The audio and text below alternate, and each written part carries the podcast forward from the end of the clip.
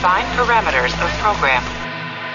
Olá, eu sou Ricardo Sawaia, o dublador do Stamets de Star Trek Discovery, e você está ouvindo um podcast da rede Trek Brasilis. Semana de 11 de dezembro de 2020. Começa agora o seu programa preferido de Jornada nas Estrelas no Brasil, e essas são as notícias de hoje. Streaming gratuito Pluto TV chega ao Brasil com Star Trek.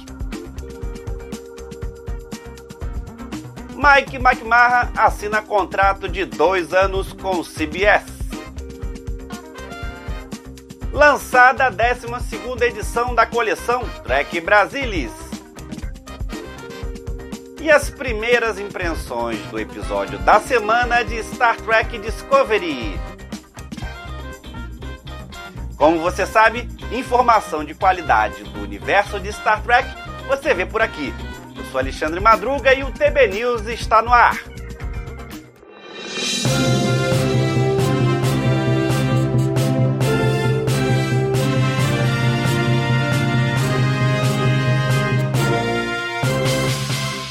A Viacom CBS anunciou o lançamento oficial no Brasil da Pluto TV, serviço de streaming gratuito.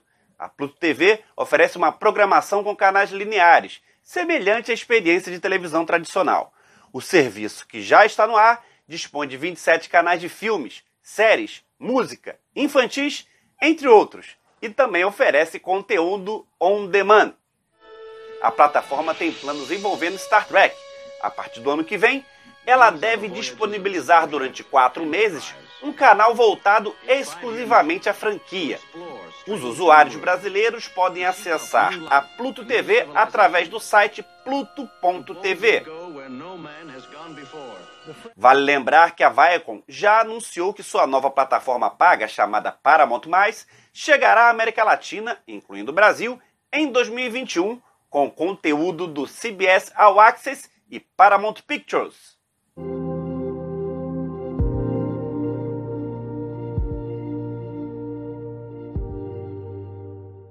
O criador de Star Trek Lower Decks, Mike McMahon, assinou um contrato geral de dois anos com a CBS Studios em relação às séries de comédia animada. Além de Lower Decks, Mike Marra é criador e produtor executivo da série animada da Hulu, Solar Opposites, que foi recente renovada para uma terceira temporada. Mike Marra começou como assistente de produção em outras séries, como South Park, até ser roteirista-chefe e produtor executivo da série Rick Morty, Estou muito animado para continuar minha jornada na televisão com meus amigos da CBS. Sempre quis ser aliado de uma empresa cujo logotipo é o olho gigante que não pisca. Acho que seremos capazes de fazer algumas coisas realmente estranhas juntos. Em 2019, a CBS Studios construiu um braço de animação e infraestrutura, promovendo Alex Botnick para supervisionar a divisão. Botnick disse se sentir muito afortunado que Mike escolheu ser parceiro.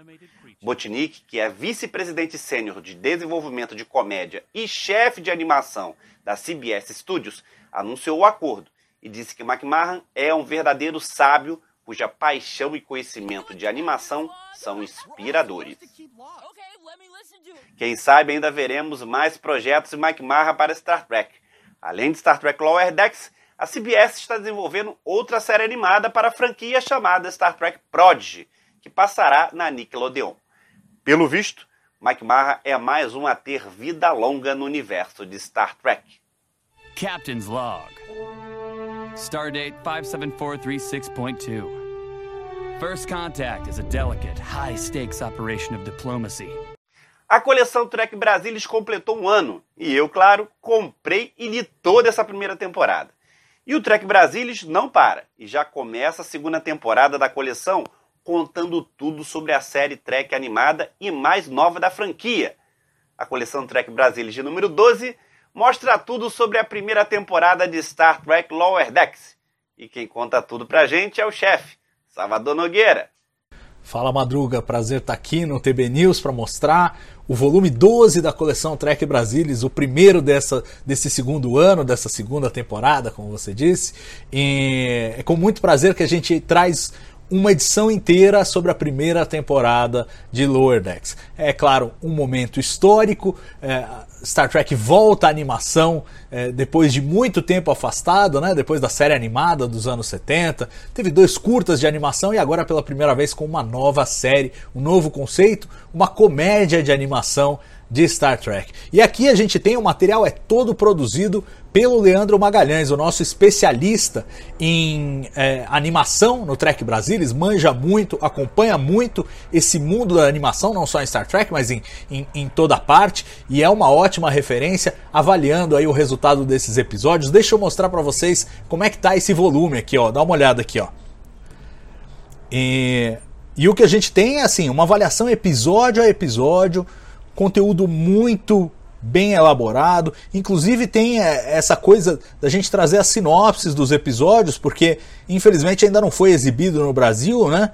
Mas estamos torcendo aí para sair um contrato de exibição internacional rápido para que a série possa pintar aqui é, em terras brasileiras. Mas de toda forma é uma forma muito legal de acompanhar a série é, para quem, quem não teve a chance de ver na, na televisão, né? Traz aí a, a avaliação episódio a episódio, fala dos personagens, fala do que rolou nessa primeira temporada, as principais curiosidades de cada episódio.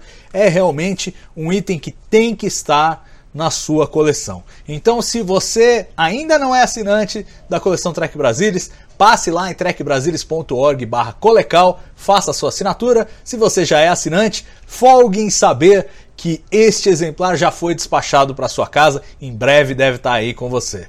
Tá bom? Um grande abraço e até a próxima, pessoal. O nono episódio de Star Trek Discovery, Terra Firma Parte 1, acabou de sair com o roteiro de Alan McRoy, história de Boyo King e Erika Lipou e Alan McRoy, e foi dirigido por Omar Madga. Neste novo episódio, Michael e Giorgio viajam para um planeta distante para tentar encontrar uma maneira de salvar a ex-imperatriz terráquea, cuja condição médica a deixa enfrentando a morte. Enquanto isso, de volta a Discovery, Stamets e Adira fazem um avanço que oferece notícias surpreendentes sobre a queima. E claro, mais uma vez, um especialista do time da análise do Trek Brasilis vem aqui para dar as primeiras impressões do episódio. Dessa vez, quem vai comentar é Luiz Castanheira. Ô Castanha, conta pra gente aí, o que achou do episódio? A Imperatriz Jojo está com uma doença terminal. Não existe uma resposta com a ciência médica do século 32. Eis que o Dr. Culber pesquisando junto à base de dados da esfera, desvenda um fio de esperança em um planeta remoto na fronteira do quadrante Gama. Para lá salta Discovery e para a superfície gelada de tal planeta descem Burnham e a Imperatriz Jojo. Lá elas encontram uma versão repaginada do Guardião da Eternidade, aquele mesmo da série original de Jornada nas Estrelas. Ele oferece à Imperatriz passagem no tempo e no espaço para os eventos em torno do lançamento da sua nave Capitânia, aquela mesma vista uh, na primeira temporada de Discovery. Isso é significativo de maneira pessoal porque foi nessa época em que ocorreu a tentativa de golpe de Estado via o Lorca do Espelho e via a sua protegida, a Burnham do Espelho. Então a experiência que ela que ela tem que viver é similar à experiência do Picard em Tapestry, lá oferecida pela entidade Kill. Infelizmente, a ideia que parece ser engenhosa é sabotada pelos excessos costumeiros do universo do espelho. A partir de certo ponto, uh, uh, tais excessos de vilania, vilania pela vilania, tornam-se uh, humorísticos de maneira involuntária, sabotando toda a experiência sob o ponto de vista dramático. Existe o riso involuntário, existe a vergonha, e metade do episódio fica drasticamente corrompida é, é, por esse motivo. Isso deve contaminar a conclusão da história na semana que vem.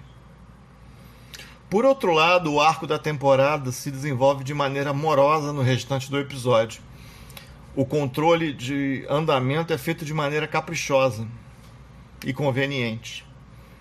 Aparentemente, não é a nave é, Discovery, é, a versão Discovery de Calypso que está na, na, nebulosa, mas sim uma nave de pesquisa dos calpianos, pesquisando, pesquisando veja bem, é, de.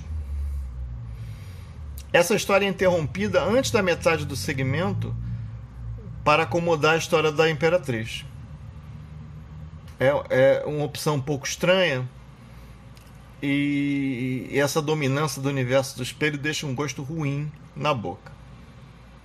Foi um episódio bastante fraco, uma das piores horas que a série produziu devido a essa, essa opção equivocada pelo universo do espelho e, e, nos seus excessos, que já são bem conhecidos, não preciso é, é, replicá-los aqui. Além dos problemas já de ter a Imperatriz como uma personagem regular em, em Jornada nas Estrelas, ela é basicamente uma ultra-uber nazista. E isso já é complicado por si.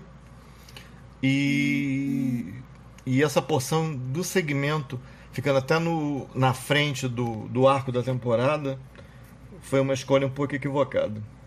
Apesar da participação do Guardião ter sido sensível, inteligente e bastante bem bolado. E muito interessante. Com certeza no TB ao vivo é, serão falados com mais profundidade, especialmente a questão do Guardião e das analogias entre Tapestry e a experiência de, da Imperatriz nesse segmento.